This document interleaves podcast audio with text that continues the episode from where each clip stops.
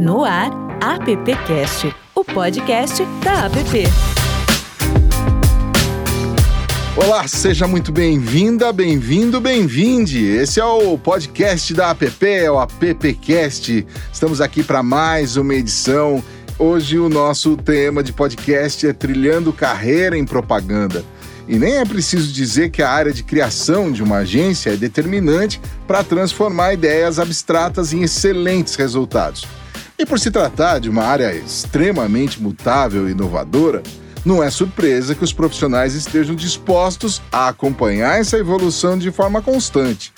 Nesse sentido, uma série de fatores devem ser considerados quando o foco é fazer com que as empresas e marcas sejam reconhecidas e valorizadas, o nosso cenário de hoje são cinco estudantes e mais um grande convidado aqui, que é o Flávio Whiteman, que é CCO e fundador da agência Tech Soul.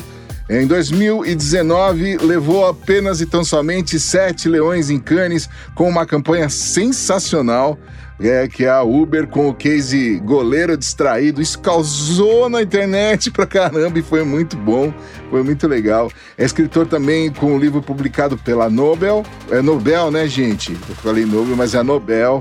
É o Guia Prático de Publicidade, que já foi baixado mais de 15 mil vezes em formato digital. Flávio, muito bem-vindo e muito obrigado por aceitar nosso convite, viu? Lupe, é um prazer, é uma, é uma alegria a gente poder retribuir com a nossa indústria, o nosso mercado, aquilo que tudo aquilo que a indústria e o mercado nos nos dá de chance e de felicidade também. É um prazer estar aqui. Legal. E hoje aqui tem uma turma bem bacana para te fazer um monte de pergunta, para conversar com você. Hoje é meio que nosso dia de folga aqui, né, Zé? Né, Silvio? Você não escuta hoje. É. Hoje eu sou é, aqui. É, deixa eu começar apresentando aqui o Arthur Capelaro, que é da Unitoledo, Centro Universitário Toledo, que fica em Araçatuba, São Paulo. Arthur, bem-vindo. Opa, eu que agradeço a oportunidade, é realmente um prazer. É, ainda mais porque eu lembro que essa campanha do Uber do goleiro distraído foi algo que, que, que para mim marcou muito. Eu achei muito legal, realmente, e tá, tá tendo essa oportunidade, é, tá sendo bem legal. Show, show. Malu Saad, da Associação Educacional Luterana Bom Jesus, Joinville, Santa Catarina, mas ela fala hoje do Balneário do Camboriú certo? Oi, gente, certo, eu tô aqui em Balneário, tudo bom? Tô muito contente de estar participando para representar o pessoal novo na publicidade, né? Querendo ou não, a gente é o futuro aí e muito legal fazer parte desse grupo. Que bacana. Henrique Leno Agostinho de Lucena da Unifeg, Centro Universitário da Fundação Educacional, lá em Guaxupé, Minas Gerais. Henrique, bem-vindo. Opa, muito obrigado. Eu que agradeço o convite e a oportunidade de estar junto com essa turma toda aqui para a gente conversar nesta terça-feira e bater uma prosa hoje. Tá bom, bem legal. E o Matheus Godoy, Faculdade Unilago, São José do Rio Preto, em São Paulo. Matheus, também welcome board aqui, viu? Obrigado, pessoal. Um prazer, adorei o convite, né? Principalmente sabendo que nosso convidado já passou por aqui também vai ser uma troca tanto de conhecimento. Que bacana. E a Lívia Faria, da Unip Bauru, São Paulo, ela mesmo brincou que é a cidade de sanduíche. Não é isso, Lívia? Bom dia. Isso mesmo, bom dia. Queria agradecer a todos também o convite e parabenizar a APP pela iniciativa, né? Ela está trazendo conteúdos tão pertinentes e um formato tão bacana que consegue atingir tantas pessoas, né? Principalmente do interior, que às vezes é difícil participar de vários eventos da nossa área em São Paulo. Flávio, foram eles que formularam as nossas perguntas de hoje e, eventualmente, também os nossos appcasters aqui. Fiquem à vontade para inquirir o Flávio aí, se quiserem, tá? Eu vou passar a bola para o Matheus Godoy, que tem uma pergunta aqui. Vou pela ordem de perguntas aqui. Matheus, a bola é sua, pode começar. Oi, pessoal. Então, bom, não tem como deixar de lado o momento que a gente está passando. Eu queria perguntar para o Flávio justamente sobre pandemia e criatividade, né? Que está em alta, né? Queria saber quais desafios os criativos estão enfrentando no momento, né? Quais que eles vão continuar enfrentando ainda, ainda depois da pandemia. Queria um pouco da percepção deles sobre isso. Matheus, você que é da Unilago, não é isso? Sim, sou eu. Ah, então, minha faculdade, eu fui da primeira aí. turma aí de publicidade. Muito legal. É, ótimos professores na época, na época foram ótimos professores, espero que, que, que continue sendo tal. E é, agradeço muito, porque eu, eu tive uma ótima formação na, na Unilago e, e, poxa, me ajudou muito, me ajudou demais. Então, que bom que você está estudando, que bom que você também está procurando aí seu caminho. Em relação à sua pergunta, poxa, olha, as pessoas sofrem muito, né? Você liga, às vezes eu passo 5, 10 minutos perguntando como as pessoas estão, qual que está sendo o desafio, cuidando muito das pessoas, né? Da saúde mental, né? Das, porque a gente trabalha com a mente, é muito difícil você ficar dentro de casa esse tempo todo. E desde o dia, acho que 17 de março, acho, ou 15 de março, não sei, é, a gente está fora da agência, né? Ninguém mais apareceu na agência. De um lado é um desafio, é. De um outro lado, dá para trabalhar, dá. Mas é óbvio que a gente, espero que tenha vacina logo para que a gente consiga voltar a se ver, a tomar um drink. E o que acontece? Faz falta, mas, cara, não tem outro jeito, né? A gente tem que trabalhar, a gente tem que fazer, mesmo de casa. Então, eu acho que o segredo está sendo na compreensão da, dos momentos pessoais. Né? Às vezes a pessoa fala: olha, cara, eu preciso descansar hoje à tarde. Fala, claro, imagina descansa. Ou então tem um final de semana, por exemplo, esse final de semana eu e mais uma parte do time tivemos que trabalhar, o que é muito ruim, na verdade. Essa é a verdade. Trabalhar aos finais de semana é uma coisa que a gente geralmente não faz, até quem sou não faz, não executa, mas precisamos, a gente teve que fazer isso. E aí você tem que compensar com as pessoas, falar para a pessoa descansar mais depois. É punk, viu? É, acho que está sendo um desafio. Até uns três meses as pessoas estavam levando mais assim, ah, beleza, tal. Mas, cara, estão aí há mais de quatro meses e a gente tem que continuar em casa. Então é difícil, é complicado. Não tem sido um baita desafio, viu, Matheus? A Malu Saad, lá de, que está lá no, no Balneário Camboriú, também tem uma pergunta para você, Flávio. Então, eu queria mais perguntar, até porque tem muito jovem que está entrando agora na publicidade, muito jovem também não, não se decidiu ainda qual carreira seguir, porque quando a gente entra no curso, a gente acha que publicidade ela é criação, né? A gente acha que a gente vai fazer outdoor, que a gente vai fazer panfleto, né? E na realidade a gente tem um leque de oportunidade para seguir dentro da publicidade, desde comunicação até a criação, enfim. E eu queria perguntar para ti que quando é, você entrou na, na carreira de publicitário, a criação foi a tua primeira opção? É, você já entrou achando, ah, poxa, eu vou trabalhar com isso, é isso que eu quero desde o começo, ou foi uma decisão que levou mais tempo? Então, vou te falar, sabe, é, quando eu comecei na faculdade, eu comecei na faculdade com 20 para 21, 21 anos e me formei com 25. Então, eu era bem mais velho, porque eu já tinha com 18 tentado fazer jornalismo, porque desde garoto, desde os 11, 12 anos eu escrevo. Escrevo, gosto de escrever, fazer poemas, fazer as coisas, né? Trabalhei com comunicação, trabalhava em rádio. Mas a, a, publicidade, ela sempre foi uma coisa, como não tinha faculdade em Rio Preto, né, a primeira faculdade de comunicação que teve foi, foi a, a Unilago, então você não sabia, e eu também não era muito antenado, quer dizer, era, até era antenado, mas a coisa foi o seguinte, apareceu publicidade para mim quando eu tinha 20 anos, porque aí fiquei sabendo, eu abri um curso, aí eu me empolguei, fui, fui, graças ao curso que eu me empolguei. E aí eu descobri que as habilidades que eu havia tido durante toda a minha, minha juventude, que é ler muito, ler demais, é escrever, elas faziam sentido para uma determinada área da publicidade que era criação. Então, foi meio que natural, sabe? Eu já trabalhava em rádio, eu pagava minha faculdade trabalhando em rádio, então meio que foi normal. Eu te entendo completamente, porque, eh, Maria Luísa, às vezes a gente tem, com 18 anos, a gente não tem a vivência a gente não tem uhum. a, a gente não sabe, simplesmente a gente está aprendendo. Não se cobre muito. É, eu sempre digo isso para as minhas filhas. Eu tenho uma filha de 18 e uma de 24. E eu falo para elas, não se cobre tanto no começo, porque calma, né? Porque com 18, 17, 18 é difícil. Talvez você queira uma outra coisa. E vamos, vamos ser franco, né? A publicidade hoje é tão extensa, hoje tecnologia está dentro de comunicação. Até uhum. nem, até eu prefiro falar comunicação do que publicidade, porque então a tecnologia, antropologia, sociologia, psicologia, está tudo dentro, né? User experience, ao mesmo tempo design, ao mesmo tempo craft. Comunicação virou um troço, virou uma torre de Babel, que está cheio de oportunidades e também está cheio de caminhos. Saber qual caminho que você vai seguir, é complicado. No meu caso foi isso, já tinha uma, uma pré-tendência. Mas, gente, tem tantos caminhos é, incríveis dentro da publicidade que se dá um tempo. É por isso que é importante também pesquisar bastante, conversar bastante, esse tipo de papo que a gente está tendo, né? Para cada vez fazendo mais sentido e mais uma visão da publicidade atual para escolher seu caminho. Hoje eu te diria que criatividade é algo que está em tudo, mesmo, sempre teve, mas hoje, particularmente, um cara de tecnologia pode vir a ser tão criativo quanto um cara supostamente de criação. E é legal também que a gente está na faculdade, que a gente consegue ter também oportunidade de estágio, essas coisas assim. Quanto mais a gente está buscando, a gente vai testando, né? Vai vendo o que a gente não gosta, vai vendo o que a gente não gosta também, né?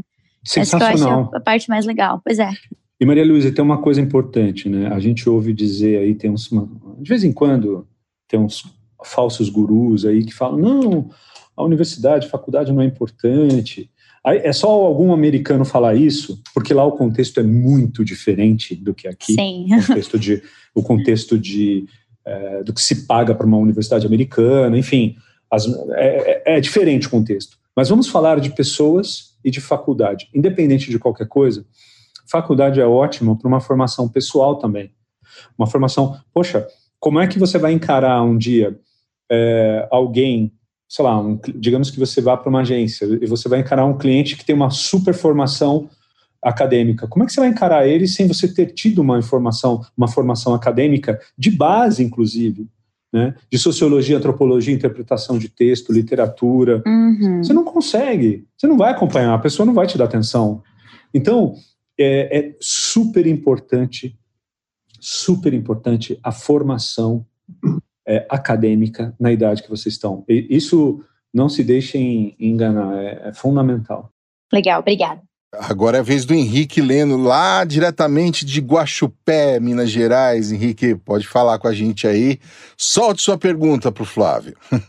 Então, Flávio, eu acho que meio que você já respondeu a minha pergunta. É como e quando você iniciou na carreira publicitária, né? Houve algum marco específico em sua vida que despertou interesse por essa área? Houve, houve sim. Basicamente, eu trabalhei em rádio dos 17 aos 23, sendo que com 20 para 21 comecei em publicidade e fazia as duas coisas. Eu sempre fui uma pessoa muito inquieta e gostava muito de escrever, ao mesmo tempo precisava ganhar vida, né? Porque não tinha muita condição financeira de me dedicar à literatura. Então, por necessidade, eu descobri que a publicidade ela me permitiria fazer o que eu gosto, que é escrever e criar coisas, ao mesmo tempo que ser bem remunerado, ou razoavelmente remunerado por isso. Essa descoberta foi uma descoberta cachapante para mim, porque eu falei assim: nossa, então quer dizer que eu vou escrever, as pessoas vão gostar do que eu vou fazer, vão me elogiar, obviamente, se eu acertar, e ainda vão me pagar por isso. Então eu achei o que era o mais próximo possível do meu sonho de garoto, que era ser escritor, de criar histórias, ter um livro de sucesso tal. Achei que era o mais próximo. E, e como eu te disse, é, como eu precisava de todo jeito é, pagar a faculdade, pagar minhas coisas tal, e, enfim, é, não tinha condição financeira muito favorável, eu vi nisso uma, uma grande oportunidade, né? que eu acredito que ainda é uma oportunidade para os jovens é, que têm sensibilidade artística ou têm uma sensibilidade para comunicação, que invistam nessa carreira.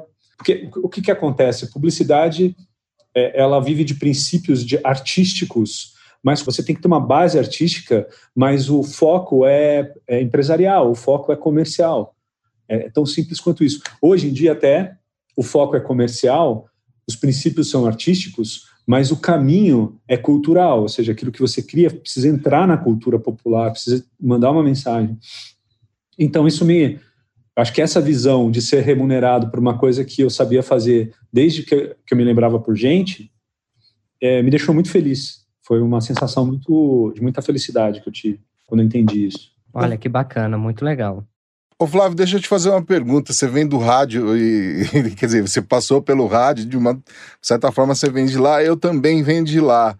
E eu queria saber o, o quanto o rádio te, aí é uma uma pergunta de curioso mesmo, quanto o rádio influenciou em algum momento aí, tua carreira, depois que você foi para para mão na massa mesmo aí do dia a dia?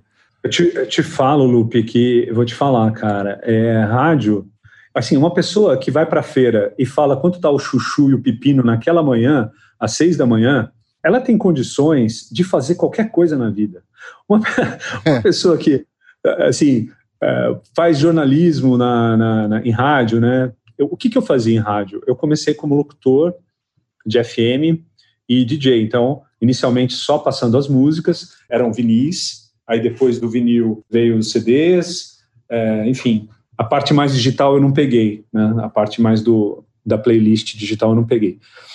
Mas eu fazia, comecei a passar música de madrugada, comecei a fazer, é, comunicar, fazer locução, e sempre me divertia muito, me lembro. Parecia que eu ia para um. Era pago para me divertir. E o que, que rádio me ensinou? Então, assim, quando eu estou numa reunião com, sei lá, às vezes reuniões com gente muito importante, às vezes falando com gente que eu admiro muito, eu me lembrava daquelas vezes que iam artistas lá em Rio Preto. Né? Eu trabalhei na Rádio Stereo Show, Rádio Diário, uh, Rádio Diário FM de Ribeirão também, Rádio Menina de Olímpia, trabalhei para chuchu, meu. E eu me lembro que às vezes iam os artistas lá no interior, lá na Rádio Independência do interior, e eles iam fazer peças de teatro lá, e eu, e eu acabava entrevistando, falava com gente importante. Me lembro que teve uma época dos shows nos anos 90 que ia lá Paralamas, que ia é, RPM, que ia. Todos aqueles caras que você sempre queria ver. Isso é, e eu acabei vendo que eu era uma pessoa que eu conseguia me, me comunicar com essas pessoas de uma maneira decente, uma maneira interessante. Isso foi me dando uma confiança. Então, eu acho que rádio me deu uma confiança na hora de me expressar e também uma responsabilidade, né? Ao abrir a boca, você sabe quem trabalha em rádio a responsabilidade que é, e isso isso foi, eu acho que me ajudando na minha autoestima para me comunicar, enfim, coisas que eu uso até hoje, né? Tem uma história engraçada, né, que um atendimento me contou uma vez que sempre levar um sonrisal para a reunião. Não, mas por que, que você leva um sorrisal para a reunião? Eu perguntei. Aí ela falou assim para mim: não, porque se eu não souber responder alguma coisa, eu discretamente tiro da bolsa o sorrisal, coloco na boca e começo a chacoalhar assim. E aí, e aí eles acabam a reunião. Porque eu já, eu já não sei o que falar e eles acabam a reunião. Eu falei: olha, Demais. antes do sorrisal. Antes do, som, antes do sorrisal, eu, eu diria que eu aprendi com rádio a me virar bem, assim. Inclusive, a reconhecer erros, né? Porque em rádio, em comunicação, a gente sabe que quando você erra, não adianta você, você tem que falar, olha, pelo nosso erro, pedimos desculpa, tal, porque um, um meio de comunicação faz isso. O teu ego pode não gostar, mas você precisa fazer isso para você ser sério. E seriedade, ética e, e responsabilidade com comunicação é uma coisa que eu, você, o Lupe, o Silvio, Maurício, a Lívia, o Arthur, todo mundo precisa ter. Então, quantas e quantas vezes também eu engoli o ego, apresentei uma campanha que não devia, ou uma campanha que ninguém gostou, uma campanha errada, e simplesmente eu parava a apresentação, falava: olha, errei, mil desculpas, eu vou consertar e voltamos aqui depois. E a maior parte das reações que eu tive, sabe qual foi? Poxa, de surpresa, de olha que legal, muito obrigado. E apesar de você sair meio em frangalhos, você voltava depois lá com uma coisa minimamente naquilo que o cliente esperava, porque isso é comum errar. Então, acho que rádio me ensinou muita coisa, viu, viu Lupe? Eu acho que me ensinou, me deu uma, um background bastante interessante, assim, de várias coisas, como essas que eu estou dizendo. Eu posso dar uma entrada aí, Olê? Pode sim, pode sim, Zé. Não falem mal de rádio, por favor, eu sou radialista hoje. Né? eu atuo na Rádio Web, faço uma crônica semanal para a Rádio Web. A Rádio Web é uma produtora de matérias para rádios brasileiras para, quem, para as rádios que não têm departamento de notícias. E é muito pensado. A minha crônica demora dois minutos né, para ser ouvida, mas demora dois dias para fazer. Me lembrei hoje que eu vou ter que fazer uma daqui, começar a fazer de amanhã e de agora.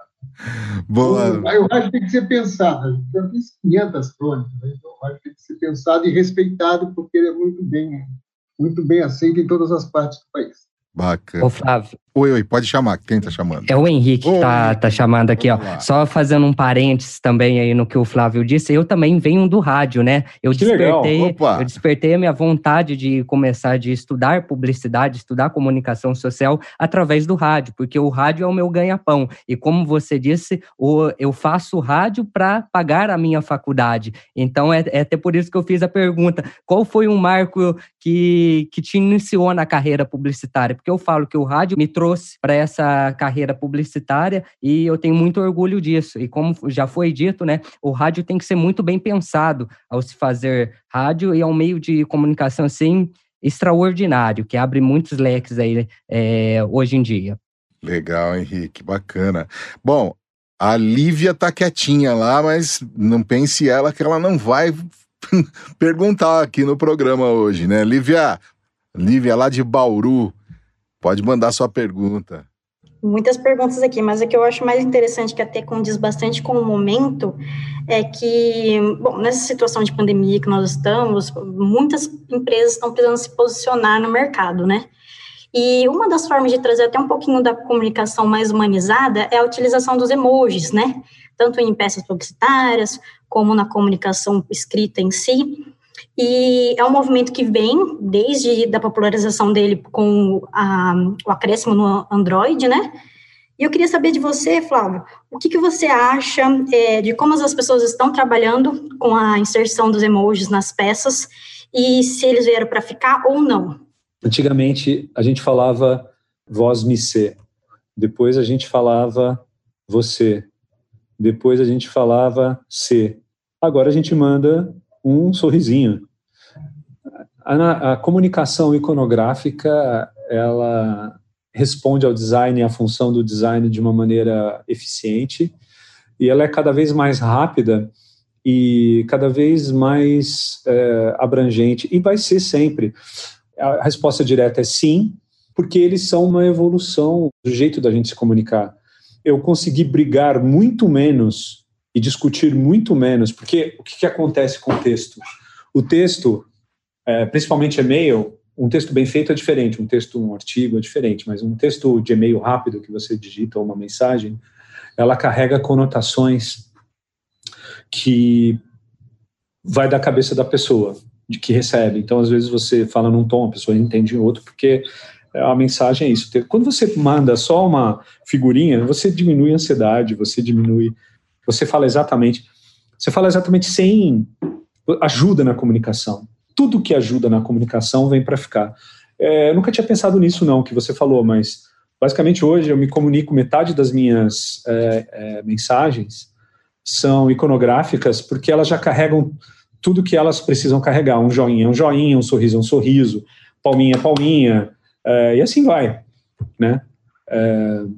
É, eu acho que é isso.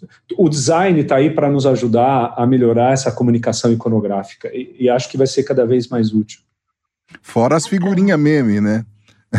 Fora as... Ah, também tem essas, né? É, também tem essas. Né? É. Eu uso muito com as minhas filhas, na verdade. Lívia, você ia complementar? Ah, na verdade, era mais isso mesmo, porque o único duro, na verdade, é que eu tenho estudado um pouco disso sobre os emojis, né, até da administração científica, que eu, é sobre isso, e eu vejo que o problema dos emojis, na verdade, é que em cada país eles têm um significado diferente, que às vezes complica um pouco na, na comunicação. Então, ah, até dá até para puxar uma outra pergunta minha aqui, é que, bom, em cada cultura nós temos diferentes significados nas imagens e em diversas outras coisas.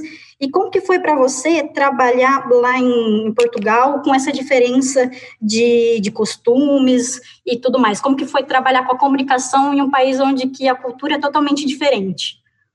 Ah, foi um privilégio, eu acho, sabe?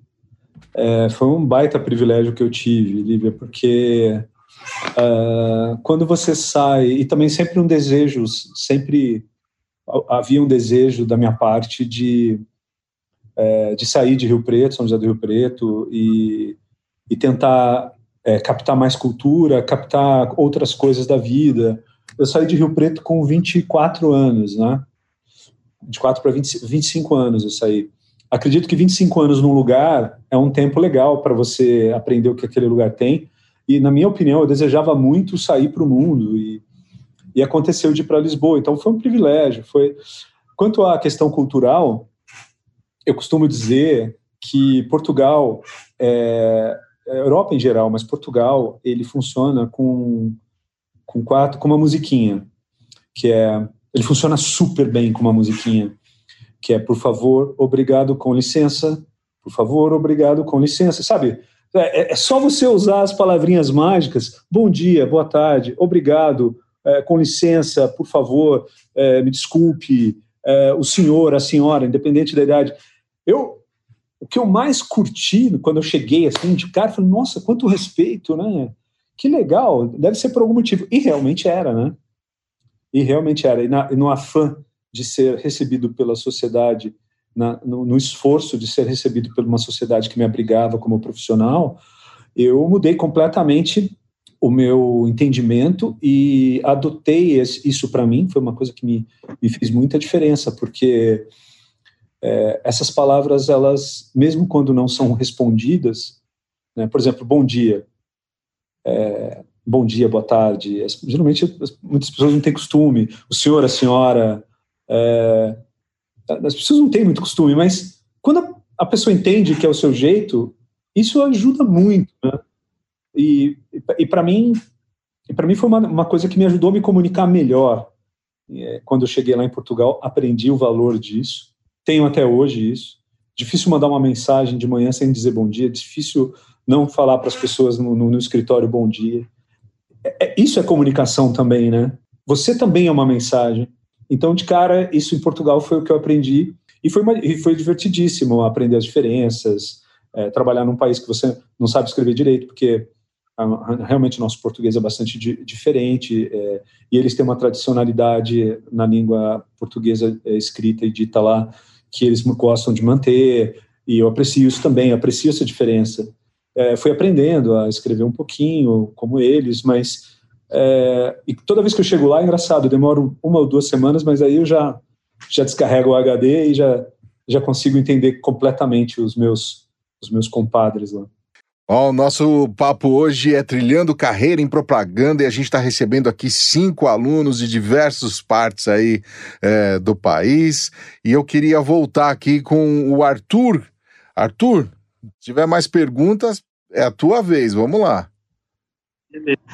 É, Flávio, você, é, eu queria dizer também que foi muito legal de ouvir isso, porque eu comecei também com jornalismo, é, eu quase me formei em jornalismo, e foi muito porque, na real, eu gostava de escrever, já escrever poema e tal. Então, foi, foi primeiro muito legal ver, ver isso, sabe? Tipo, ver um cara que, que venceu, venceu na carreira, tá muito longe, e começou de certa forma como eu. E mas a minha pergunta é que, assim, quando a gente vai criar uma campanha ou uma até mesmo uma peça, seja lá qual for, a gente usa muito das influências, das referências. E eu queria saber para você, na sua opinião, é, qual a importância disso, dessas referências, e quais são as suas? Onde você busca elas? Se você tem é, alguma marca que você analisa mais, uma campanha, de onde você busca essas referências? Ah, boa pergunta, viu, Arthur? Cara, durante um tempo da minha juventude, eu passava mais tempo lendo do que fazendo qualquer outra coisa. Lendo livros clássicos da literatura, né? eu sempre, como eu queria escrever, eu sempre fui um viajandão, assim, fiquei, sempre ficava lendo, sonhando, enfim, sempre adorei fazer isso.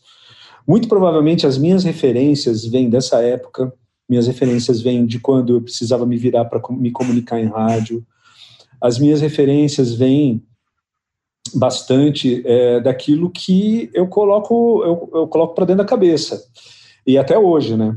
Atualmente existe uma assim, você sabe que é o que é o mais difícil na nossa profissão é você tentar entrar na nossa cultura. Então, por exemplo, quando você faz uma campanha que culturalmente entra na cultura, quando você cria uma ideia que entra na cultura da, das pessoas, que as pessoas comentam, que as pessoas conversam, ou que vira meme, ou que.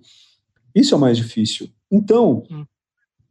eu diria que hoje, há, há um tempo já, eu gasto mais tempo prestando atenção nas pessoas né, já que quando eu era mais garoto, é, eu, eu tenho o hábito de ler muito, mas eu passo, eu passo hoje mais tempo tentando entender para onde vai a cabeça das pessoas.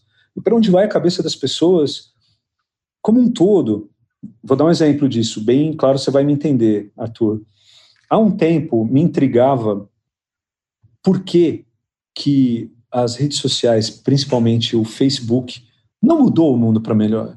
Eu tinha uma esperança na época da Primavera Árabe, que eu não sei se você lembra, de 2012, uma coisa, 2011, uma coisa assim, quando os árabes eh, se juntaram via Facebook em algumas regiões lá do Oriente e passaram a pedir mais direitos, passaram a pedir mais é, enfim, exigir mais coisas, se reunirem, né? É, no Irã foi isso, aconteceu isso no Irã. Eu tinha uma expectativa muito grande, né? E, e um tempo atrás eu comecei a pensar, poxa, o mundo só piora. Porra, Trump, né? Aí o motivo de Trump, quem, quem viu o escândalo da Analytica, uma empresa que manipulou as redes sociais para instaurar o ódio nos Estados Unidos, principalmente no centro-oeste, fazendo mentiras, para cada grupo, para cada perfil étnico, para cada perfil socioeconômico, jogando mentira. Eu comecei a ver o seguinte, cara, eu comecei a ver que é, as redes sociais, elas, é, a maior parte delas, não toda, e não todo mundo que está na rede, não estou generalizando, mas pensando assim, pô, mas por que, que isso acontece? E essa dicotomia, aí veio isso para outros lugares da América, veio para o Brasil tal, fake news, né? Pô, você pega hoje um cara que, que chama Sleep Giant nos Estados Unidos, tirou quase 60 bilhões da supremacia branca lá, de, de sites supremacistas brancos, de sites é, que inspiravam o ódio. Um cara só apontando, ele falava assim: atenção, Macy's, você não sabe, mas a programática está levando o seu, a sua comunicação, está dando dinheiro, está remunerando esse site aqui que é que inspira o ódio. E as empresas começaram a falar: pô, peraí, o que está acontecendo? Um, bastou um cara fazer isso, meu. Tirou não sei quantos bilhões dessa indústria do ódio, da comunicação, do ódio, a comunicação que gera o ódio. Cara, que absurdo isso. E, ao mesmo tempo, o Facebook não fez nada. É, as redes sociais nos. Ah, não, é democracia. Não, democracia não é isso. A democracia não pode instaurar o caos, porque o ca... é, é como se você visse hoje Hitler falando sobre nazismo e não se revoltasse. É um absurdo que aconteceu lá nos Estados Unidos. Então, Arthur, eu, eu, o mais difícil, sabe, é você prestar atenção para onde o mundo está, para você ir para um lado, um lado diferente, seja culturalmente, seja posicionando as marcas com que você trabalha. Então, hoje, da onde eu tiro a minha inspiração é do que as pessoas vivem e do que as pessoas falam. Então, hoje, nada mais poderoso do que o amor no meio de tanto ódio. Nada mais poderoso do que você contrapor a intolerância com tolerância, mas não de um jeito ah, poliana ou bonzinho, não, com criatividade, é, é, expondo esse tipo de, de malefício, posicionando marcas. As marcas têm que se posicionar hoje. É, se você não quiser se posicionar politicamente ou de alguma maneira, ótimo, sem problema nenhum mas algum posicionamento. Você tem que ouvir. Comunicação, Arthur, em suma, é uma marca falando com uma pessoa, hoje em dia, com as redes. Uhum. Então eu preciso entender essa pessoa aqui. Entender a marca é fácil. Você entende a marca, você entende o produto. Eu preciso entender cada vez mais essa pessoa aqui com quem eu vou falar, porque senão, ou eu vou ficar falando sozinho, ninguém vai prestar atenção, ou eu vou gerar outros efeitos que não aquele desejado. Por exemplo, as marcas que só falam do meu produto, só falam daquilo que me importa e quem quiser que preste atenção, não existe mais isso. Quem faz isso está fazendo errado. Hoje eu tenho que lançar uma campanha, tenho que entender o que as pessoas estão sentindo e pensando. Porque senão, o, o que, que é comunicação? É uma mensagem que sai do emissor e o publicitário, o cara de comunicação está aqui, a marca está aqui, e vai ao receptor, que é a pessoa. Cara, essa pessoa ela está se ferrando, porque ela tá, ela pega de manhã o celular, vai tomar café e só vê ódio, só vê fake news, ela só vê notícias falsas, ela já não tem mais paz com os amigos, tem amigos que pensam diferente dela. O mundo está dividido em vários pedaços. Essa pessoa está sofrendo muito, porque o ódio faz a gente sofrer. Como é que você vai falar com essa pessoa? Você precisa conhecer ela, você precisa entender. Então, eu gasto hoje muito tempo, Arthur, tentando entender, obviamente, o background de referências pessoais você tem que ter, né? Ler e tal, isso aí, se tivesse, está perdido. Mas tentar entender para onde o mundo está indo, por que, que o mundo está indo, quais os interesses que o mundo está tendo hoje, para você poder identificar e não entrar na mesma onda, simplesmente comunicar de um jeito que as pessoas vão entender. Vou dar uma, a melhor dica que eu posso te dar, Arthur, na Netflix tem um programa chamado Patriotic Act, que é ato patriótico em inglês, que é do Razan Minaj, é com H, Razan Minaj. Já está na sétima temporada.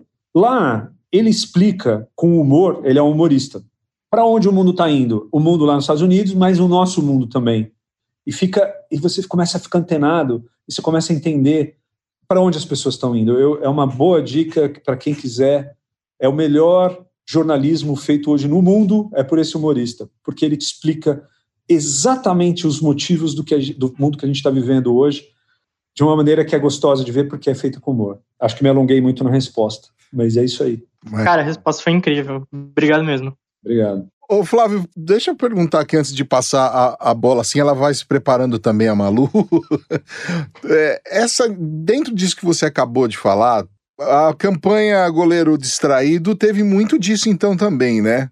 De para onde está indo a cabeça das pessoas, porque você provocou, né? A campanha provocou uma, uma ira de alguns, surpresa de outros, né? De repente, antes de começar uma partida de futebol, para quem não conhece, um goleiro vai lá, saca de um celular e começa a ver. E aí você já vê a reação do público atrás do gol, depois tem toda a repercussão da imprensa, e aí quando isso vem à tona, que é uma campanha do Uber tal, e depois que foi revelado, a repercussão foi a, a mesma né, do, do, que foi quando as pessoas, jornalistas e programas de futebol, dizendo como é que pode cara antes de começar. Então, eu acho que de uma certa maneira você, você trouxe muito disso que você acabou de falar para dentro dessa campanha. Quem me contou essa ideia do meu time foi o Guga Dias da Costa. Ele contou essa ideia, que ele criou junto com o Renan, o Daniel, o Paulinho. Quando ele me contou isso na reunião, eu falei: Meu Deus, o que é maravilhoso é que as pessoas vão odiar isso, porque as pessoas dão mais valor para o futebol de domingo do que para a vida. Exatamente isso, Lupe. A gente, a gente só imaginou a reação das pessoas. A gente pensou: isso vai mexer com as pessoas, as pessoas vão odiar a gente e depois vão amar a gente. E o ódio vai ser uma maneira delas se exporem para dizer assim: cacete, bicho, você está achando mal, antiprofissional, ruim que um goleiro use um celular no, no jogo? Mas, poxa, meu, você usa celular no carro, cara, Na e expõe moto. a vida das pessoas. Então, assim, é, é, no jogo, ele pode perder o jogo, e você pode perder a vida no trânsito. Mas a gente não aconteceria isso se a gente, se, se na minha cabeça, quando eu ouvi essa ideia, eu me apaixonei e, e falei, não, é essa a ideia. Porque essa ideia carregava um gatilho em cada pessoa. É o gatilho de tribunal da internet hoje julgar, você está errado, você não sei o que lá. E logo depois falar, oh, peraí, essa sensação, esse impacto, e justamente eu acho que se eu não me preocupasse tanto com as pessoas de entender para onde o mundo vai, é óbvio que a gente pode errar, a gente erra, mas a gente acerta também. Mas tem que pensar nas pessoas, né? Você tem que ter a palavra que todo mundo diz hoje, empatia, né? Assim, morreram 66 mil pessoas, 65 mil pessoas no Brasil. Como não ter empatia com isso? Como não pensar nisso? Como não pensar nessas pessoas? Como não ficar triste com isso? Como, assim, a gente está no auge. A fake news fez um fake world. Então, hoje você tem pessoas super boas que estão completamente inundadas de ódio e de raiva e não estão nem aí com as pessoas, e justamente por causa da comunicação. É aí que eu acho que publicidade, jornalismo e quem faz comunicação no geral tem uma grande responsabilidade.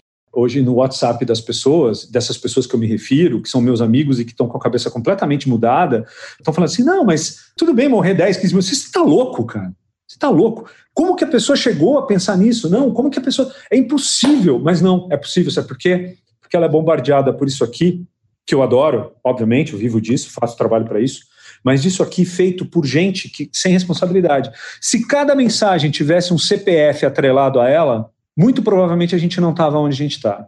Se cada, se não tivesse robôs distribuindo mensagens como se fossem verdadeiras, a gente não estava. Se tiver, hoje a gente vive, imagina assim, sem, sem redes sociais, a gente não tem redes sociais, a gente só tem TV, rádio, jornal. Imagina se TV, rádio, jornal, há 10, 15 anos, 20 anos atrás, só falasse mentira, sem nenhuma responsabilidade, sem ser julgado pela justiça. Tenta fazer uma publicidade falando uma mentira sobre um produto.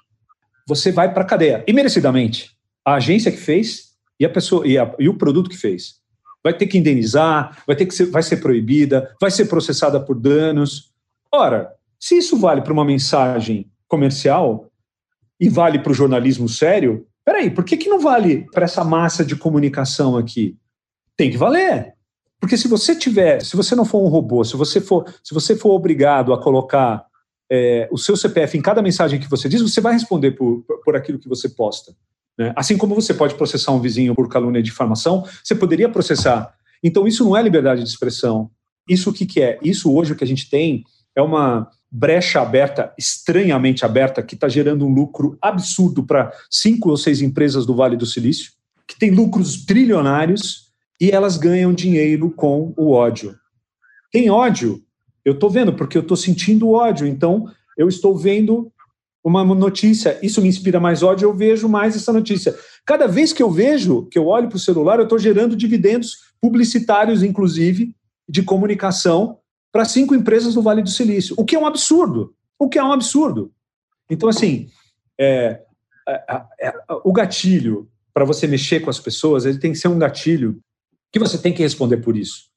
Né? A, comunicação que a gente faz, a ética que a gente precisa ter. Veja bem, eu já errei já em relação à comunicação. Errei, fui punido. Errei, já tive comercial tirado do ar. Todo mundo erra, é natural errar. Estou falando de ganhar dinheiro com notícias falsas, mensagens falsas, despertando ódio, graças à indústria da atenção que está aqui, e que gera bilhões para gente que não está nem aí se a gente se mata, se você não fala mais com seu amigo, com seu pai. É, que, gente que não está nem aí, acabando com a democracia, e isso tem que parar. Tanto é que as grandes empresas, tem grandes empresas como a Procter, por exemplo, americana, que já cancelou investimentos em algumas redes sociais, para ver se o pessoal se toca. E aí falam assim: não, liberdade de, de expressão. Não, não.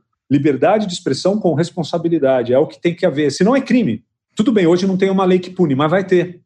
Basicamente é isso, eu me empolguei um pouco aqui no meu discurso. Peço desculpas, mas é um assunto que está me interessando muito e tem a ver com a gente, tem a ver com o próximo, tem a ver com o outro. Eu não posso gerar ódio no meu dia a dia com a minha comunicação, eu não posso. Estou enfatizando uma coisa aqui, já que temos jovens na, na plateia, e jovens vão fazer o nosso futuro, vão fazer o, o meu futuro daqui a um tempo, são vocês que têm que fazer. Vocês têm que se ligar nisso aí também. Acho fundamental. A comunicação feita para as pessoas, ok, mas com responsabilidade. Já que você falou de jovens, vou, vou voltar com uma rodada com eles aqui, Flávio. Quero ouvir a Malu. Malu. Engraçado porque a próxima pergunta que eu tinha preparado era justamente sobre isso, né? Era sobre qual que é o futuro da, da comunicação, né? Mas já deu de responder, então eu vou fazer uma outra aqui para ti que me gerou um pouco de curiosidade. Quando você comentou ali da propaganda do goleiro do celular, e você falou que alguém chegou com essa ideia e você se apaixonou pela ideia e agarrou ela, né? É, isso acontece bastante com a gente, é, até nas matérias de criação, de direção de arte. A gente chega com uma ideia às vezes vai apresentar para o professor e fala: Olha só, meu cara, tive uma ideia muito massa, tu vai adorar. Ele olha para a gente e fala: É. E a gente acaba meio que largando mão, às vezes, sabe? Às vezes por medo de arriscar, às vezes porque a gente acha que tem alguma coisa errada, às vezes porque realmente não pode, não, não, não pode fazer esse tipo de coisa, né? Eu queria saber de ti, assim, quando tu é, tem uma ideia e você se apaixona por aquela ideia, geralmente, é, quando aparece algum empecilho, alguma coisa, geralmente você tenta adaptar essa ideia para fazer ela acontecer, ou Bom, é mais fácil largar a mão e ah, vamos falar sobre isso. O que eu não disse quando o Guga me contou na reunião, né? Tinha várias pessoas na reunião e tal. Quando o Guga contou essa história, que era uma coisa que todos tinham feito ali, mas ele contou, eu deixei de dizer para você, Maria Luísa, que ele contou umas 30 antes, que eu detestei. Ótimo. Eu esqueci de falar isso. Não, detalhe. Então, é, é um detalhe. É umas 30 que eu detestei. Então, assim, é, vou contar uma coisa sobre a nossa profissão. A nossa profissão é a arte de ouvir não sem levar para o pessoal. Então, vou te explicar. É, falar experiência própria. Eu, como redator, tinha 10, 20 ideias. Eu falava assim, essa aqui não, essa aqui não, essa aqui não, essa aqui não. Aí eu gostava de uma. Aí apresentava, mostrava meu dupla, batia um papo, e ele mostrava para mim. Ele falava não para as ideias, três, quatro ideias que eu gostava. E eu falava não para as dele. Essa não, essa não. Ou seja, já, vai, já diminuiu muito. Aí chegava para o meu diretor de criação. Meu diretor de criação falava não para essa, não para essa. Às vezes não sobrava nada, às vezes sobrava uma. Mas digamos que sobrasse uma. Aí você mostrava para o restante dos diretores, diretor de mídia, da agência, da... digamos que eles gostassem dessa, mas dissessem não. Mas gostaram, gostaram. De uma ou duas que sobrou. Mas aí vai para o cliente, e o cliente diz não. O cliente adora dizer não, porque é o negócio dele, o risco também é dele. Digamos Sim. que ele diga não para duas ou três, eu tivesse que refazer, voltar. A gente publicava a campanha, postava a campanha, e aí acontecia, sabe o quê? O consumidor, o cliente dizia não. Então, posso falar, no dia seguinte, você tinha que começar do zero, pensando de novo. Essa profissão não é sobre você, Maria Luísa, ou sobre o Flávio Whiteman, ou sobre o Alexandre Lupe, ou Silvio, Olivia. Não é sobre a gente, é sobre ideias. E você não pode é, se apegar muito às ideias. Elas, elas têm que sobreviver você, você coloca a ideia no mundo, ela tem que ser forte o suficiente para chegar até onde ela precisa chegar. É óbvio que você pode ajudá-la, você pode trabalhar, tal, obviamente. Aí vai da sensibilidade. Por exemplo, você está num lugar que ninguém gosta de nada do que você está fazendo, saia, vai tentar outro lugar. Enfim, óbvio. Mas é sobre a arte de ouvir não todos os dias, sem desistir de colocar um troço bacana na rua. Essa é a nossa profissão. Então, eu procuro tentar me superar sempre. Então, assim, ah, quando tem uma ideia legal, primeiro, nunca levo uma ideia só. Já levei, mas eu geralmente não levo. Segundo, que e eu vou preparado para qualquer coisa. Porque, de repente, a gente trabalha em cima de um briefing e a gente não viu o briefing direito. Aí chega lá no cliente, o cliente fala, não, mas não é assim, é assado. Ah, peraí, esquece. Mas aquela ideia é maravilhosa. Não, não, mas está errada. É maravilhosa, um dia a gente faz ela. Mas está errada, vamos fazer outra coisa. Então é um pouco de, de, de, não ter muito. Primeiro, de ter muitas ideias, e aí você precisa ter muito esforço, dedicação, suar muito. Tem uma frase muito boa que é: quem sua muito, sangra menos. Quem falava isso eram os espartanos, né? Antes do combate, eles treinavam muito para sangrar menos, né? Eles suavam muito para sangrar menos. Eu acredito exatamente nisso quando é campanha publicitária. Você tem que suar bastante, trabalhar bastante, pensar, não, mas tem a parte, parte ruim aqui, essa parte não é legal, vamos trocar tal, ah, para chegar na, numa apresentação com o cliente e sangrar menos. Mas se precisar criar de novo, de novo, vamos fazer, não tem problema. Faz parte. Obrigada. Henrique, você que está em Minas Gerais, o que, que você tem para perguntar para a gente? Para a gente não, né? Para o Flávio. Olha, em vários momentos de nossas vidas, na área publicitária, né, sempre há aquele momento que nos separamos com um bloqueio de nossa criatividade. É, Flávio, com a sua experiência, você consegue nos dar alguma dica para esses momentos, para que a gente possa passar por ele quando a gente está nesse, nesse bloqueio da criatividade? Então, acho sim. É, tem umas, umas pessoas, uns caras bem bacanas, assim, que, que conseguiram. Cada um tem uma motivação. Tem uns caras que eu, que eu gosto quando a motivação é uma visão que você tem sobre você mesmo. Então, por exemplo, o Arnold Schwarzenegger, ele fala isso num vídeo bastante interessante. Ah, eu sempre me vi com uma visão de ser o cara mais forte do mundo. Depois que ele conseguiu ser o, o fisiculturista mais fantástico do mundo, ele teve uma visão da onde ele queria chegar, que era ser um ator bacana. E depois, finalmente, de ser um político decente pro, pro... Pô, ele foi governador da Califórnia, cara. Austríaco, meu. E ele sempre falou isso, eu sempre agi de acordo com a minha visão e tive disciplina para ir buscar. Eu só acredito nisso, em visão e disciplina. Quando você, indo diretamente para a sua pergunta, quando você está bloqueado e você não sabe o que fazer, tem algum, alguns, o que a experiência me mostrou, é sinal que você ainda não entendeu o problema que é para ser resolvido do cliente. Ah, mas o atendimento falou, ah, mas o cliente mesmo falou, às vezes nem o cliente sabe direito qual que é o problema dele. E aí, vai da tua disciplina de buscar entender realmente qual é o problema. Pesquisar, olhar nas redes, conversar com os consumidores, olhar ponto de venda, entender é, entender o que acontece, por que acontece. Às vezes o cliente é tão apaixonado pelo próprio produto que está cheio de problemas e não vê. Aí ele vai te passar um briefing que não existe. E aí você não vai conseguir fazer, na verdade, porque é impossível fazer. Então, às vezes, um cliente você, você tem que, como um psicólogo, extrair dele, é, do, do environment todo, da comunicação dele, do, do, é, da onde o produto dele está inserido, qual que é o, o realmente o problema para ser resolvido. Então, geralmente, eu parto desse princípio, bom, se eu não estou conseguindo fazer é porque eu não entendi direito. Segundo princípio, bom, se eu não estou conseguindo fazer é porque eu acho que eu não entendi ainda o consumidor. Eu acho que eu preciso entender melhor o consumidor em relação a esse sentido. Às vezes o consumidor responde de um jeito para uma propaganda de banco, às vezes responde de um jeito para uma ação social, às vezes responde de outro jeito para um produto alimentício. E é muita informação. Então, parte de você buscar a psicologia dessa informação para poder entender o problema, para poder fazer algo. Quando você entende bem o problema e as ideias não estão vindo, tem um terceiro ponto que pode ser procrastinação. Puta, não estou com saco para fazer esse troço, estou meio preguiçoso. Aí, mais uma vez, a disciplina ajuda. É, e por último, se nada disso der certo, se visão, se conhecer o consumidor, se está procrastinando, nada disso der certo, muito provavelmente é, eu gosto do, acho que foi um escritor de novela, o Braga, falou assim que toda vez que ele tinha bloqueio, que ele não conseguia escrever, porque novelista escreve muito, ele olhava para a casa onde ele tinha morado quando era garoto, que era uma casa muito simples, que ele tinha foto da casa, ele olhava, não, eu não quero voltar para essa casa. E, e aí achava combustível é, para trabalhar, para fazer, para não, eu não quero voltar, eu quero ter sucesso. E aí, bah, aí vem. Cara, Cada um tem um jeito, mas geralmente é isso que acontece. Tá certo, muito obrigado. Matheus Godoy, você que está aí na Unilago, por onde já passou o Flávio. Queria saber se você já experienciou, Flávio, alguma, algum conflito de geração, né? O famoso boomer versus millennials, né? Na hora de você pensar numa campanha de comunicação, se você pensa mais para um público, para outro, se você já teve alguma resposta negativa, positiva de um público ou de outro?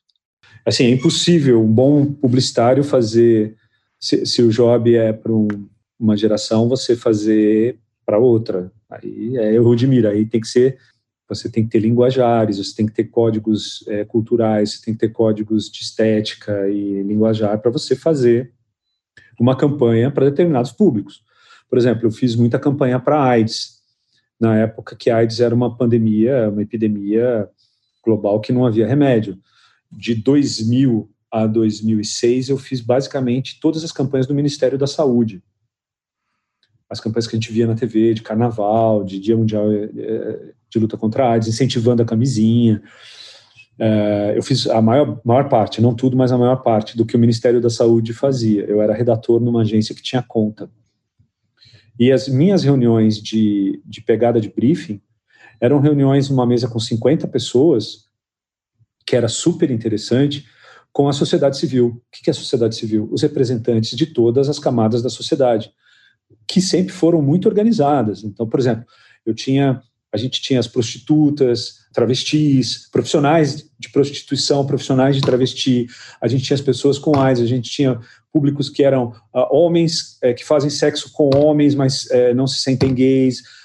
sociedade civil brasileira da, e, e, o Ministério da Saúde é super, ó, é fantástico, é alto, a parte técnica do Ministério da Saúde é fantástica, alto nível. Era quase impossível você fazer alguma coisa fora do tom, porque as pessoas estavam lá, elas passavam o briefing, elas recebiam. Isso foi um grande ensinamento para mim, é, nunca subjulgar ou nunca subestimar um público, absolutamente. Eu cansei de fazer campanha para mulher, campanha para grávidas, campanha para tudo que você possa imaginar. Então, acho que a sintonia, eu acho que a alma, ela não envelhece, ela só é oculta ou não culta. A alma, que eu digo espírito que envolve mente, sentimentos. Então, assim, se você falar com uma pessoa por chat e a pessoa for culta e tiver um, um espírito, ela, você não vai saber qual é a idade dela. A não ser que você comece a falar sobre música, sobre estilos musicais, aí você vai começar a ter pistas. Mas humanamente falando, as pessoas são eternas naquilo que elas podem ou querem ser eternas. Elas podem ser ou arrogantes, não querendo aprender nada com os mais velhos, ou arrogantes, não querendo aprender mais nada com os mais novos.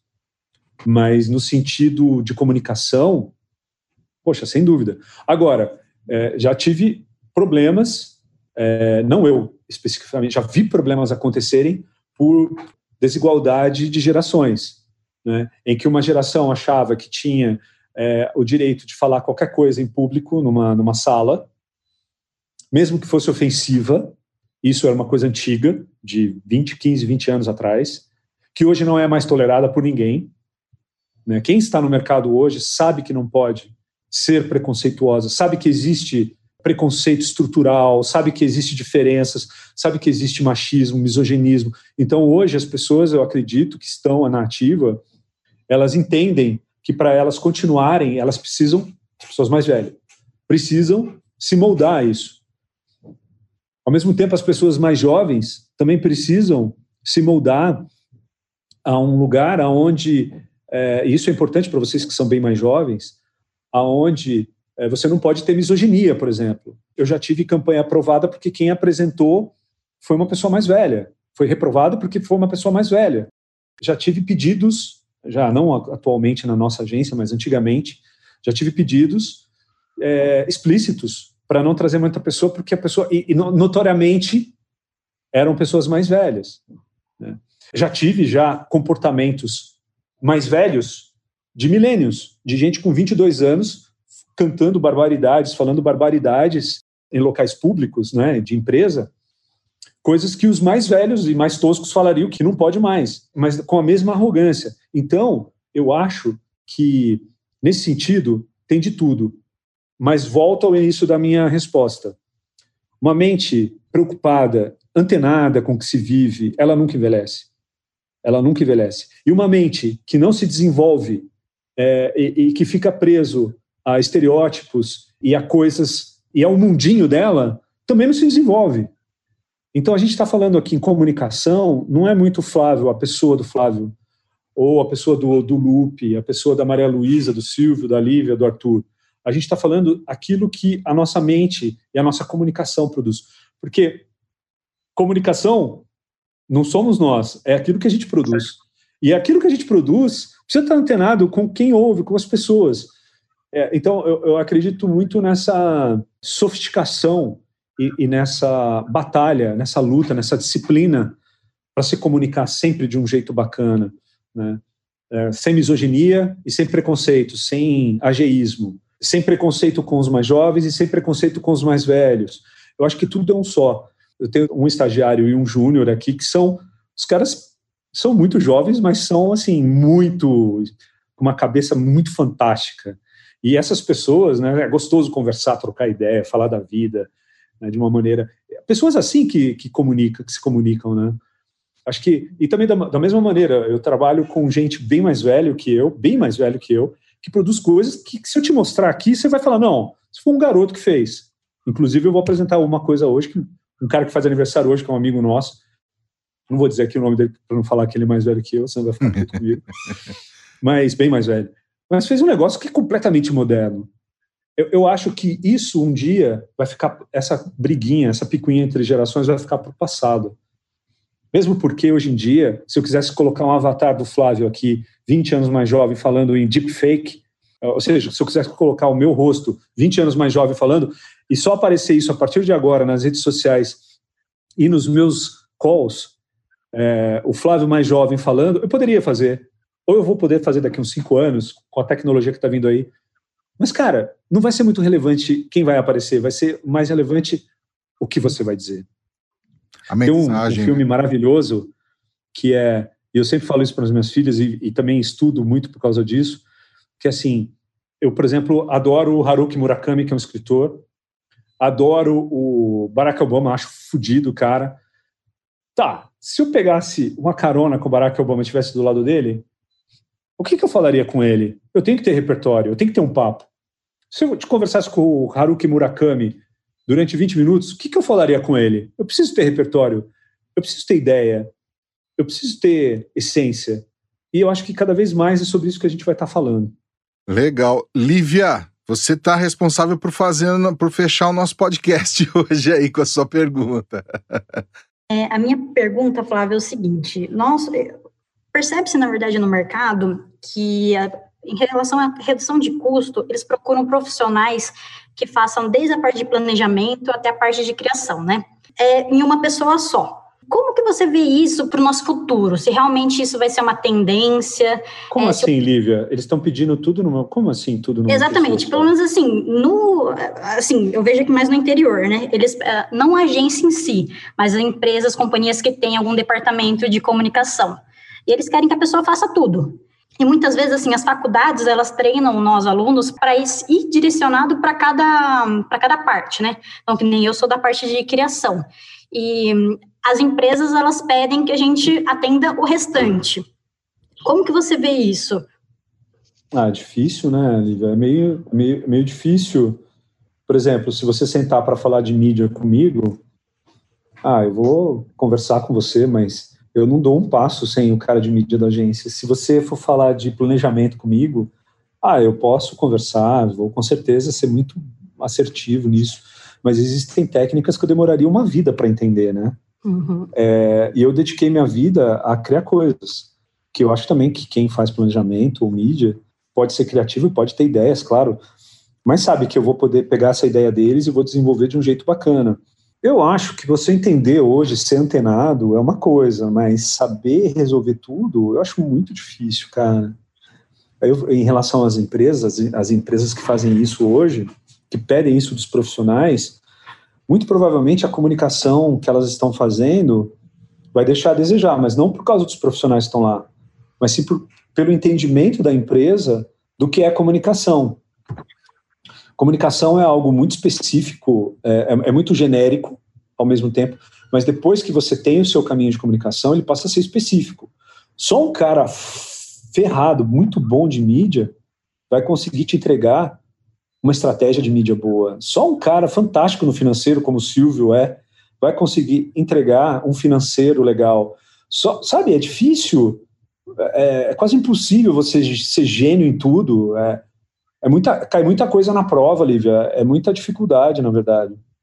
Talvez seja um desentendimento do que é comunicação. Talvez seja uma, um equívoco é, em entender a importância da comunicação e tudo o que ela precisa para dar certo.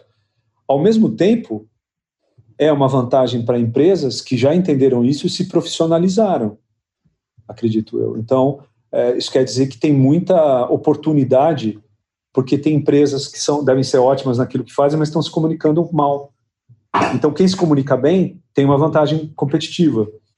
Então, basicamente, é, eu vejo dessa forma, assim, acho que e aí a importância aqui de podcasts como esse, de mais informação para os clientes também, né, sobre como melhorar a sua comunicação. Um adendo aqui é que ela comentou, né, que é no interior eles estão cobrando isso, até em cidade grande, né, relativamente grande como Joinville, eles cobram isso, eles cobram que você saiba de tudo. Então, dizer que eu sou um, um profissional de publicidade, eles já imaginam que a gente vai saber fazer tudo, vai pegar um job, vai fazer sozinho. Eles não. É, é justamente falta de conhecimento, né? Não sabe que tem uma equipe inteira por trás para poder sair um projeto.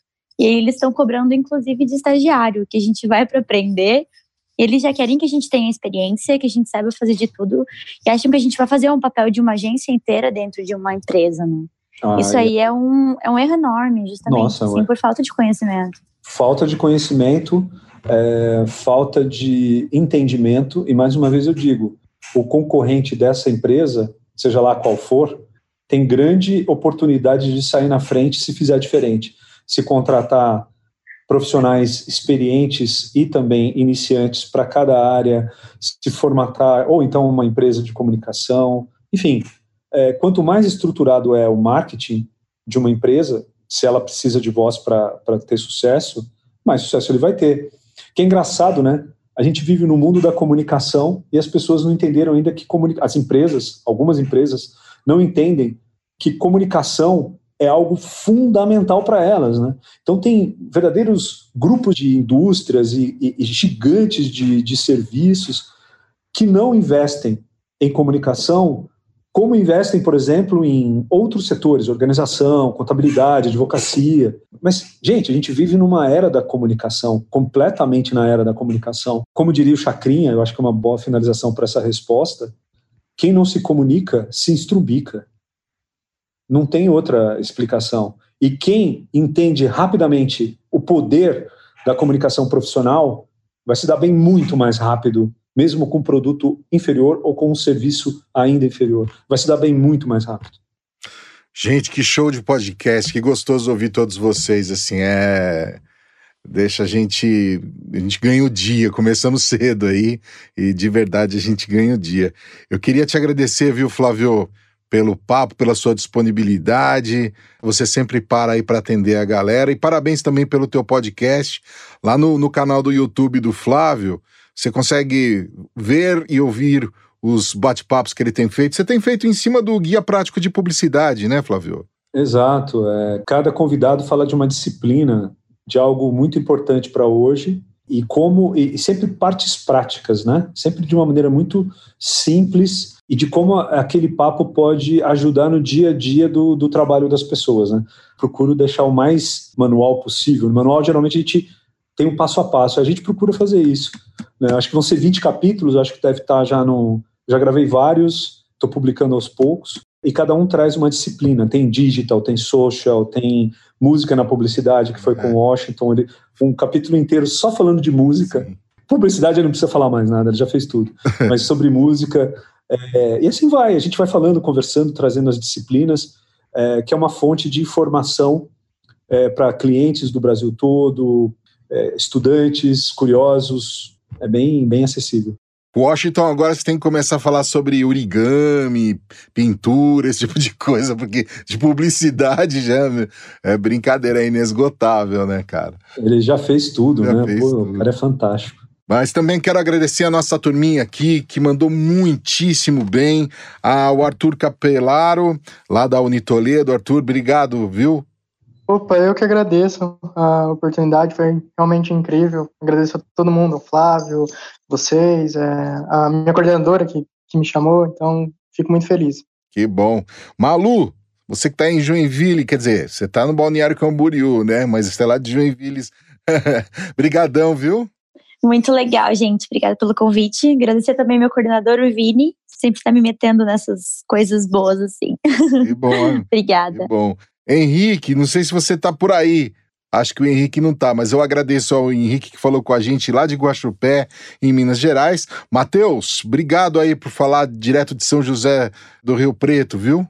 Pô, foi show a participação. Obrigado, gente. Ótima troca de conhecimento. Show. Lívia, obrigado por falar com a gente direto de Bauru. Opa, eu que agradeço aí o convite, agradeço também a Marcela Velosa, que é minha coordenadora, né, que colocou nessa, e com certeza foi um, uma conversa que me agregou muito. Boa, boa, boa. Muito, muito obrigado a participação de vocês.